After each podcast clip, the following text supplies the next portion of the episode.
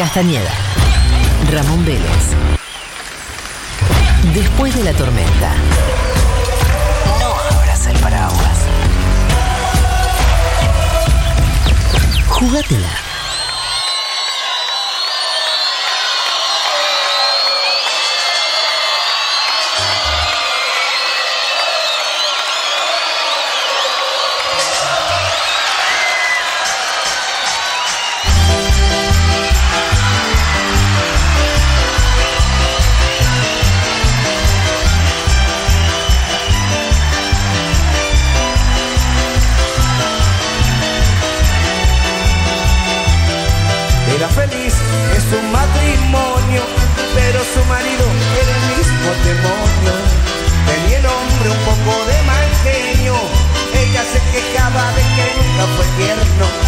Estamos escuchando un ramito de violetas de la Mona Jiménez. Es eh, un temazo, es un temazo español. Una canción, una letra fantástica. La trae mi amiga personal Agustina Sosa, que está desde la República Autónoma de Córdoba, eh, saliendo en vivo en Futurock. Tenemos muchos oyentes de Córdoba. En Futurock eh, encuentran un- una especie de oasis donde pueden seguir viviendo su kirchnerismo en paz. Entre tanto, gorila y peronismo raro, ¿no? El, yo pienso que eh, son peronistas pero gorilas a la vez un poco los cordobeses. Eh, nos va a explicar un poco todo esto la señorita Agustina Sosa que está del otro lado. Eh, ¿Cómo estás, Agu? Hola, ¿cómo están? Buenas tardes, buenas noches, ya no sé. Sí, eh, mira, mi viejo tiene una frase que siempre le dice, dice, hasta los peronistas en Córdoba son gorilas. Yo creo que no es tan así. O sea, el tema acá no sé si va tanto por, por ser antiperonista. Sí, por ser medio antiprogresista, digamos, pero ya podemos explayarnos un poco más sobre eso. Está Marilina. Mucha emoción escuchar la mona, digamos, en Futurock. Además, te vamos a escuchar mucho cuarteto porque tu columna trata sobre eso. Está Marilina, que es la progresóloga de- del programa. Hola, Agus. ¿Cómo andas, Mari? ¿Todo bien? Bien, ¿vos? Y está también bien, María del Mar todo. Ramón Vélez. ¿Cómo estás, Agus? Mucho gusto. Mucho gusto. Acá Te admira estamos. mucho, Agustina. Siempre mala de vos. Yo soy muy fan de Agustina y tiene el mejor relato, no me olvido más, de eh, el día post muerte del Diego. Yo me acuerdo que eras vos que, Oh. que estoy segura de que los tweets eran como terminé en un río en Córdoba. Ah, Eh, sí, sí, sí. Terminamos en un, Yo vivo en una ciudad que se llama Río Segundo, que está cerca de la capital. Y bueno, estábamos muy tristes y los cordobeses sublimamos con Fernet. Por ejemplo, ahora estoy sublimando con un Fernet los nervios. Eh, y ¿Cómo nos es el vaso? El vaso es de River, no me mates, es mi hermano, no sé, yo soy de talleres, no, no.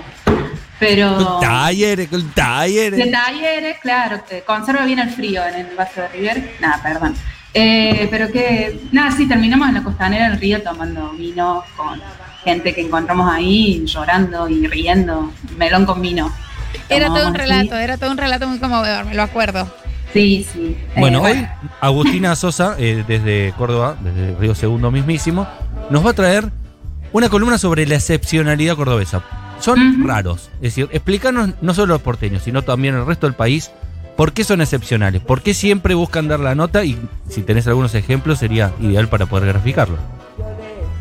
Creo que el, el bardo, digamos, empieza desde 25 de mayo del 1810.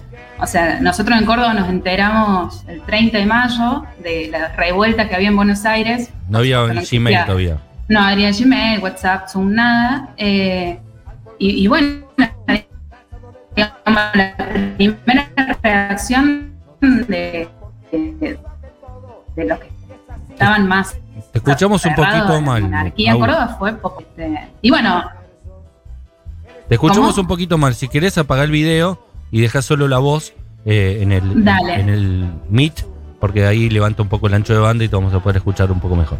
Nos bueno, estabas contando ahí se escucha. que en 1810 llegó el 30 eh, de, de mayo la noticia y que... eh, ¿Cómo actuaron ustedes?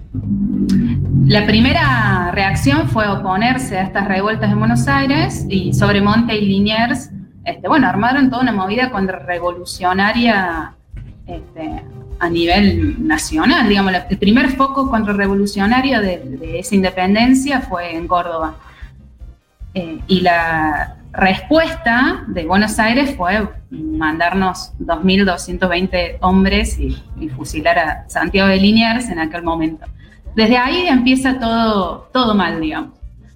Es decir, todo el país quería independizarse de, de los españoles. Eh, estábamos un grupo de notables, eh, abogados, gente de las letras, eh, eh, gente de, de la cultura, estaba uniéndose para sacarse de encima al virrey y, y lo estaban apoyando en Córdoba. Sí, eh, creo que, a ver, eh, a veces hablamos mucho con, con vos, Mati, de esto. Eh, yo no sé si Córdoba quiere ser distinto, sino como que no quiere que Buenos Aires le diga lo que tiene que hacer. Ok, me gusta ese concepto. Eh, entonces, como que bueno. ¿Porteño culo roto? Claro. Así que, bueno, digamos, esa fue como una primera cu- cuestión y hay muchísimos pensadores que dicen que Córdoba es eh, conservadora netamente. A mí me cuesta pensar que Córdoba es conservadora porque tenemos también el cordobazo, tenemos la reforma estudiantil, universitaria antes, o sea, hay muchísimas cosas muy grosas en Córdoba, el arte, la música. Eh, es muy difícil de hacer que solamente es conservadora. Eh, pero sí creo que hay, este, bueno, el poder siempre quiere conservar el poder, ¿no? Entonces cada vez que en Córdoba ha aparecido este, focos eh, que quieren ser más progres, digamos, este, se lo ha, eh, bueno, llevado por delante, ¿no? Y ahí entra toda esta cuestión de, de entender el peronismo y el radicalismo en Córdoba, que nosotros en Córdoba, digamos, los progres en Córdoba decimos que es como el partido cordobesista, como que el radicalismo y el peronismo hace por lo menos 30 años que coinc- coinciden en el conservadurismo. Agus, eh, yo tengo toda una, una pregunta relacionada a lo que está sonando y es, ¿cómo es la relación de Córdoba eh, con el cuarteto? ¿Es una música que le gusta a toda la provincia en su conjunto o es una música que algunas personas, que algunos eh, cordobeses consideran que no es una música cool canchera? ¿Cómo es la relación cordobesa eh, con, con el cuarteto? Creo que ningún cordobés te va a decir si va a Buenos Aires y escucha un cuarteto que no le gusta. O sea, nos conmueve y a todos nos gusta y se escuchan todas las fiestas de 15, se escuchan todos los casamientos. O sea, está en nuestro ADN totalmente. Sí es muy distinto al cuarteto que escuchan en Buenos Aires, que digamos, eh, no sé, nos identifican mucho con Rodrigo y, en Córdoba no es que no se escuche Rodrigo, tenemos barrios, tenemos monumentos, todo eh, de Rodrigo. Eh, pero no es el cuarteto que más se escuche día a día, como sí puede ser La Mona, este, bueno, un montón de bandas que suenan en las radios populares de, de Córdoba, que eso también está para hablar un capítulo entero, cómo se baja línea ideológica en las radios populares de Córdoba. La relación de Córdoba con el cuarteto es una relación de, de oxígeno. Yo creo que los bailes en Córdoba de cuarteto son una capacidad de mostrar alegría, de, de, bueno, ¿no? de sacudirse toda la, represión que hay también, en un sentido más ideológico, y que convoca a todos los barrios populares, ¿no? A todos los pibes más populares de Córdoba. Ir a un baile es, es la meta de la semana, es genial y, y me incluyo, digamos que lo, último que hice antes de la pandemia fue ir a un baile, este, y, es una cosa divertidísima. Eh, pero bueno, también está el lado B, que es este, la persecución policial que hay a estos pibes que van a los, bailes, ¿no? O sea, los pibes van a los bailes y salen de los bailes y saben que está la cana esperándolo. Este, por ahí los pueden llevar por portación de rostro, por merodeo y es como, bueno, esta ambivalencia constante Córdoba, ¿no? Eh, una vez María del Mar Ramón nos dijo a los argentinos que ustedes chicos no saben bailar, ¿saben qué? Tengo que decirle algo, ustedes no saben bailar. Eh, ¿Aplica para el cordobés? Ojo, eh, quiero decir que yo dije en esa misma afirmación, excepto, creo, las personas que bailan cuarteto, es decir, cordobeses y cordobesas. Eh, ¿Saben bailar los cordobeses? Los cordobeses sí, eh, pero es un baile, a ver, me voy a meter en algo que yo sé que Mati me va a querer matar porque él ama la TV y ama lo masivo, pero el, el cuarteto que se baila por ahí en Tinelli no es el cuarteto que se baila acá en un, bar, en un baile, perdón. Es como muchísimo más rápido en Buenos Aires, como todo, como saltos, como mucho más. eh, no, no, acá es todo mucho más sensual, digamos, más lento y también pensá que tenés que aguantarte el ritmo de, de, de estar, no sé, cuatro horas en un baile no podés estar a full. Entonces vas despacio, vas tomando algo.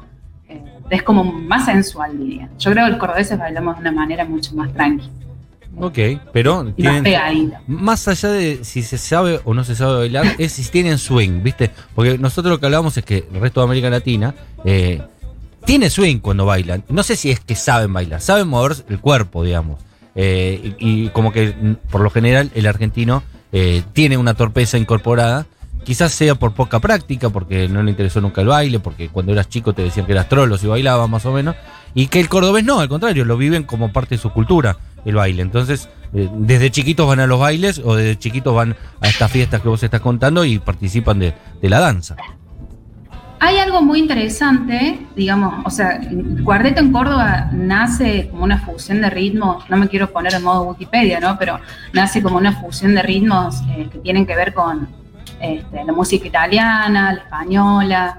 Entonces, eh, eh, digamos, el primer cuarteto es mucho más paso doble y el cuarteto que bailamos hoy en día es mucho más moderno, eh, que incluso tiene mucha fusión del mambo. Sin ir más lejos, Giancarlos, que lo vamos a escuchar ahora en un ratito seguro, eh, es eh, el rey del mambo. Entonces como que hay más merengue, una mezcla. ¿Escuchamos un poco a Giancarlos? Dale.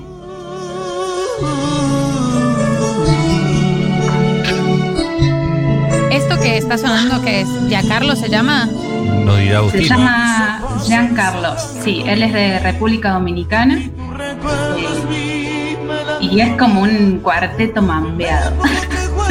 ¿Pero es dominicano y vive en Córdoba? Vos sabés que no sé actualmente, pero creo que sí. O sea, es eh, hace suele andar en la peatonal caminando. Para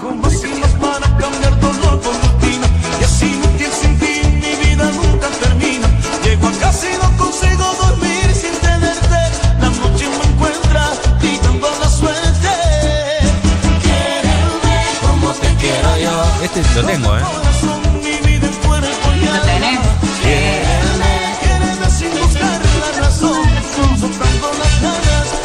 No sabía de la existencia de este Giancarlo, no sabía que había un dominicano morando en Córdoba que estaba incorporando sonidos eh, centroamericanos al, al- al mismo eh, movimiento del cuarteto. Se nos pierde un poco al resto del país lo que pasa en Córdoba. Hay algo ahí de... Yo me acuerdo alguna vez que creo que fue Schiaretti que dijo que no son ni peronistas radicales, son cordobesistas, ¿no? Como que hay una cosa de una identidad muy marcada, eh, hasta un tono de voz eh, muy, muy, muy pre- predeterminante, muy, muy único que los identifica, una idiosincrasia muy fuerte, una, como decías vos hace un rato también, eh, una especie de orgullo muy grande de, de ser parte de Córdoba. Tiene que ver un poco con esto también, ¿no? Sí, em, voy a tratar de resumir algo que me parece clave eh, para entender un poco por qué el cordobés es, es cordobesista hoy, ¿no? 2021. Eh, tanto, eh, a ver, nosotros tuvimos el cordobazo en el año 69, que fue como una Explica qué es. El cordobazo fue una expresión increíble para Latinoamérica y para el mundo en un contexto de rebeliones mundiales, digamos, mayo francés y demás. Este, en una unión obrero estudiantil con, bueno, eh, Atilo López, Agustín Tosco. Yo me llamo Agustina por Agustín Tosco porque mi viejo eh, labura en EPEC, es eh, Sindicato Luz y Fuerza, entonces para los cordobeses es muy importante. Agustín Tosco está su cara en el centro de la ciudad, de la capital. Eh, y, y después de eso, bueno, este, hubo un gobierno, un gobierno peronista, este, en conjunción con, con el gremialismo, que fue el gobierno de Obregón Cano en el 73, muy groso Obregón Cano, muy groso Atilio López, muy groso todo lo que era Córdoba en ese momento, y hubo un golpe de Estado, un navarrazo se llama, que fue un golpe policial. Y acá viene la parte como más interesante, porque eh, después de, de este navarrazo, después de este golpe de Estado, el que asume el secretario de gobierno en 1975, con 26 años, fue José Manuel de la Sota. Y ahí empieza a abrirse toda una página de Córdoba de un peronismo muchísimo más conservador este, y un radicalismo que también ha sido conservador y que gobernó durante los 90, eh, bueno, eh, fines de los 80, Angelos, este, Mestre, apellidos que por ahí les suena. Sí, me acuerdo Eh, de otro que también fue candidato a presidente. eh, eh, la primera vez que pierde, que la segunda vez que va. eh, ah, no, Mazachesi no era cordobés, ¿no? Mazachesi era entrerriano. Es decir, el candidato Mm. cordobés era Angelos. Mi, ca- mi- Era Angelos, mi papá era exactamente. Muy radical y hacía campaña por Angelos. ¿Te acordás, Mari, que había fotos de Angelos? No, no me acuerdo. Un, se- señor horrendo, porque feo, feo como el solo era Angelos. Hacer campaña Me por ese acuerdo de señor era Angelos, pero antiestético. no, no que había habido una campaña en casa. Sí, sí, papá tenía almanaques de Angelos y los repartía. Entonces, como para responder tu pregunta, digamos, de dónde viene esta cosa fuerte, la entidad cordobesista, creo que este, después de, de esta derrota del cordobés, o sea, no sé si fue una derrota del cordobazo, pero sí como intento anular el progresismo, los, los lugares más revolucionarios en Córdoba, los sectores más revolucionarios, eh, se empieza a, bueno, Angelos hablaba de que Córdoba era una isla y después este, de la Sota también y ya viene el cordobesismo y esta cosa de que somos distintos a Buenos Aires y que nosotros no vamos a hacer lo que Cristina diga y no vamos a hacer lo que Alberto diga. Alberto pone, qué sé yo, una cuarentena, sale Schiaretti y dice, no, nosotros nos acatamos la cuarentena. Entonces, como que supieron capitalizar eso que tenemos los cordobeses, de que nos gusta ser cordobeses y este odio por ahí al porteño que puede estar fundado en el hecho de que, no sé, el cordobés promedio le da mucha bronca que paguemos el transporte más caro, la luz más cara, este, y en Buenos Aires eso no pase. Eh, pero eh, digo, creo que esta, esta cosa más exacerbada de la identidad cordobesa, en realidad lo que hace es alejar del resto del país de medidas que han estado buenas. Este, entonces, bueno, ahí está la doble, la doble vara ¿no? del, del cordobesismo. Por un lado, amamos ser cordobeses, por otro lado, este amor eh, este, oportunista nos deja siempre en una situación peligrosa hasta por nosotros mismos, digamos. ¿no? ¿Cómo es ser kirchnerista en Córdoba? Mira, yo tenía 17 años cuando fue el conflicto con el campo. Este, iba a un secundario católico en medio del campo, del interior de Córdoba. O sea, mis compañeros, un beso grande para ellos, pero la mayoría eran gente de, de campo, con campo, con hectáreas. Entonces, eh, era muy difícil. Era la única kirchnerista en el colegio. eh, y volvía mal, volvía estresada, se me caía el pelo, llorando, etcétera, etcétera. No quería ir, iban los de la Federación Agraria a dar charlas al colegio, yo no quería ir. Es duro, este, pero bueno, eh, también es parte de una disputa por plantear un sentido más contrahegemónico que uno no puede dejar de hacer. A veces te dan ganas de decir, bueno, ya está, cuelgo acá, y otras veces decís, no, bueno, eh, es, es remar en dulce leche y cuando sos periodista o comunicador es remar el doble. Eh, pero bueno, Cristina, si me estás escuchando, me merezco una selfie por haberte defendido en medio de quinto año frente a una situación caótica. Bueno, eh, cortes de ruta y demás. Eh, ¿Qué estereotipos de, de Córdoba como que, que vos eh, identificás de, de el cordobesismo y, y cuáles te molestan y cuáles te divierten? Eh, me molesta un poco por ahí que nos ven como muy soberbios, esa cosa, porque no, eh, no creo que no creo que vaya por ese lado. Me gusta el, tema de la docta porque la Universidad Nacional de Córdoba es la, universidad más antigua del país y es muy grosa y la amo con mi alma y creo que es el pulmón verde de nuestra provincia. Nos oxigena, por más que por ahí tengamos muchas cuestiones arraigadas de, de los jesuitas, en algunas facultades se sigan por ahí libros en latín y cosas medias elitistas, eh, que fue contra todo lo que lucharon los chicos en la reforma universitaria. Pero eh, eh, lo que sí me gusta mucho es el humor de mi provincia. Acá la cultura de la cancelación, digamos, va, va para atrás porque vivimos poniendo apodos. De hecho, antes de hablar con usted, hablaba con mi amigo y le decía, loco, a ver, tírame una, tírenme apodos y estuve a las carcajadas anotando. Que no sé si da porque me van a cancelar. No, dale, Sí. dale. Sí. Eh, bueno, cara de puñete en el barro, negro. Acá nos- nosotros decimos negro, pero el negro en Córdoba no es como rasta. A ver, capaz ahondando muy profundo sí, pero nos decimos todo el tiempo. Como en Buenos Aires es el flaco, eh, Sí. flaco o flaca, Claro. acá decimos negro, negra. Es, es algo, digamos, que todo el mundo nos decimos así. Entonces, bueno, eh, eh, pasillo angosto, un negro que tuvo una CB y caminaba de costado, se metió en un compañero, una amiga. Todos así. El taza le faltó una oreja, Santito despintado, tiene vitiligo, el dragón con diarrea, o te quema o te caga. Bueno, todos los apodos son Santito así para usted. Que- Dragón Santi- con diarrea, dijo. Sí, o, te, o sea, me quedé, me quedé un que- momento como. o te quemo o te caga. O te quema o te caga. Sí. Va más rápido el cerebro cordobés. Va mucho más Sí, rápido sí. porque yo estaba como tratando de procesar la figura. Un dragón con diarrea, que te quema o te caga. Como, Yo ¿cómo se tardé, tardé, seguía, pasaba el siguiente apodo y yo todavía estaba pensando en el anterior. Santito Perdón, de- perdón. despintado para las personas con vitiligo es fuerte, pero es efectivo. Pero juega. Es efectivo. Eh, de hecho, hubo un tuit que se viralizó muchísimo de un, un tuitero eh, cuyo usuario era Heraldo Bocio, que era, bueno, un cuartetero, un, músico de cuarteto de Córdoba, Heraldo Bocio, por supuesto que era un, un fake, digamos, pero es su nombre original, que una vez dijo, no hay vieja macrista que no se parezca a un perro, co que no tenga el pelo como un perro cocker y la mirada perdida de Kurt Cobain. Y se recontra viralizó, digamos, bueno. Eso es como- humor, quedó. humor cordobés, decimos. Y quedó para siempre. Quedó para Cocker siempre el pelo de cocker, claro que sí. Eh, no sabía Nah. que era de, de tu gran provincia. In Córdoba. In Córdoba, total. Vieron que, bueno, ustedes antes estaban hablando de esto, ¿no? De por ahí que te gusten cuestiones culturales o artísticas y que sean gorilas. Yo creo que los cordobeses un poco inimputables somos, un poco. Aunque sí. sea, salimos con estos apodos y tratamos de, remontar un poco, pero... Sí, mismo bueno, lo que pasa con la Mona Jiménez, que eh, la, la relación que tiene con las mujeres y todo eso, nunca se construyó nada ahí.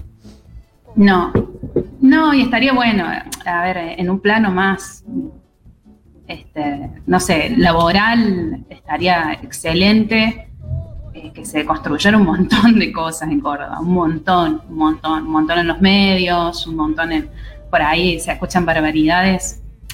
Digamos, hablar de Cadena 3 sería hablar un programa entero. Y Cadena influencia- 3 es un, un canal de un- una radio que se escucha en toda en toda Argentina, no solo se escucha en, Córdoba, sino que ya se escucha mucho en taxistas eh, de Buenos Aires. de Buenos Aires. En taxistas Sí, de Buenos eh, Aires se escuchan qué está pasando con el tránsito en Córdoba. Se está dando lo inverso.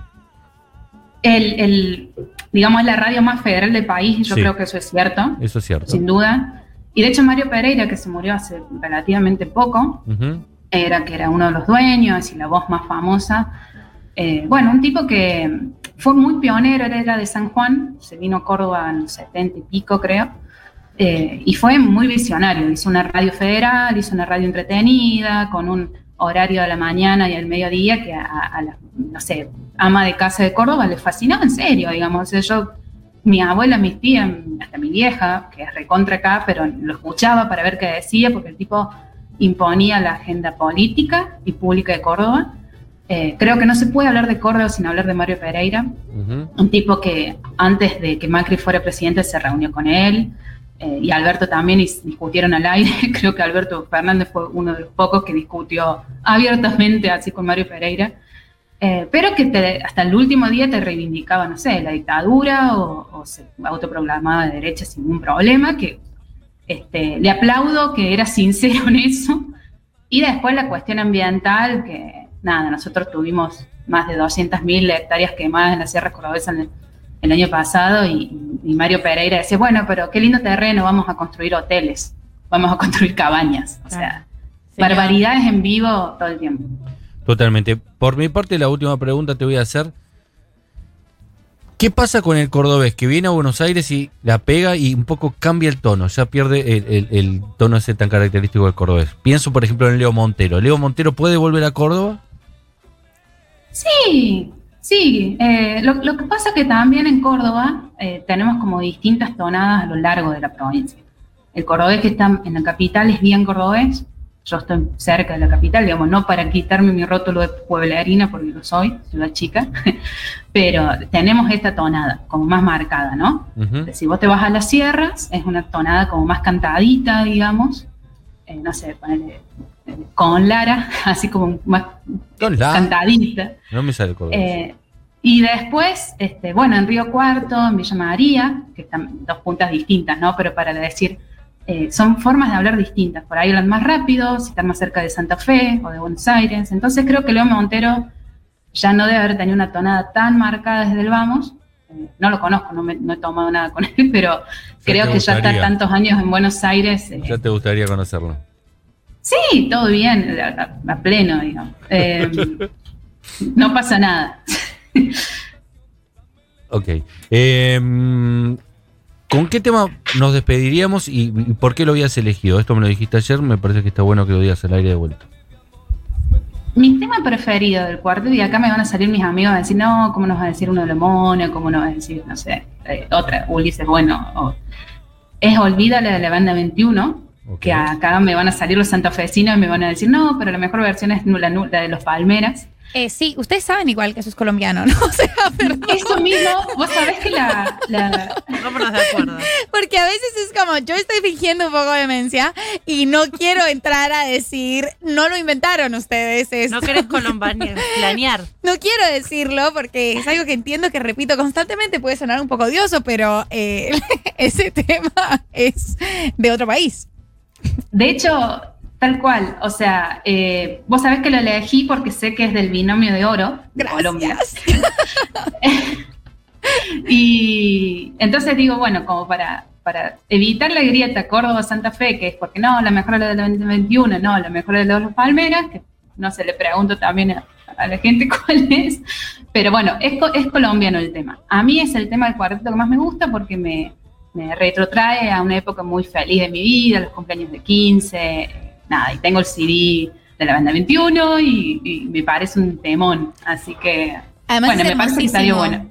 Es un tema muy bello, a mí me parece como en todas sus versiones, acá todos hicieron una muy buena interpretación de Es tan bueno el tema que hasta si Lisandro Aristimuño hace una versión le queda bueno. Re, para mí re, re va, guitarrita todo. progre con Olvídala. Marilena hace cara, cara como que no. Cara como que no. Es Eh, que es muy romántico, es muy romántico, muy sensible, muy suave, es un diálogo entre dos hombres hablando de que uno extraña a una mujer, o sea, De sus sentimientos. Sí, Sí, es Sí, cierto. Es una conversación masculina. Eh, no lo había pensado nunca así. Eh, gracias, Agu, por haber salido. Habló Agustina Sosa desde Río Segundo para todo el país en Futurock.